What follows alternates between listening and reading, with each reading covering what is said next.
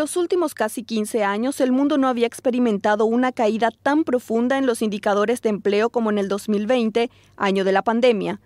Datos de la Organización Internacional de Trabajo revelan una disminución de 114 millones de empleos con respecto al 2019, siendo las mujeres las más afectadas por la crisis sanitaria con respecto a los hombres. Esto al considerar que son mayormente empleadas en los sectores fuertemente impactados por las medidas del confinamiento como el comercio y los servicios.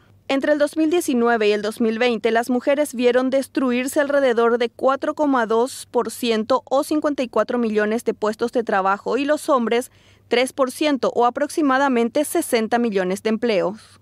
La afectación laboral en general ha variado en las regiones del mundo. Sin embargo, en el desagregado por género, las trabajadoras figuran como las más impactadas. Los indicadores han sido más significativos en la región de América, donde la mayor pérdida de empleo de 9,4% ha sido en el femenino.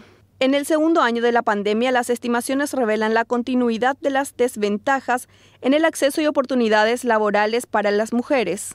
La OIT pronostica para este 2021 que a nivel regional el ratio entre empleo y población será solo del 46,8% en el caso de las mujeres y de 66,2% en los hombres. En Paraguay, de acuerdo con el Instituto Nacional de Estadísticas, durante los meses de abril, mayo y junio de este 2021, alrededor de 318.984 engrosaron la lista de desempleados en el país. De este total, el 44% fueron hombres, o 141.865 personas, y el 56% mujeres, o 177.119 personas.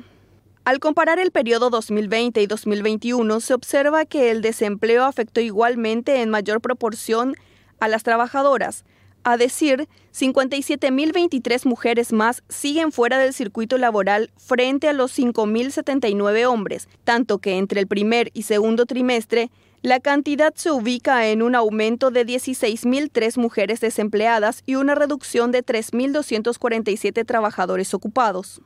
El comportamiento revela que existe un importante grupo de trabajadores, principalmente mujeres, que se encuentran disponibles para trabajar más horas, pero el mercado aún no ha podido acompañar esta demanda como parte del proceso gradual de reapertura económica.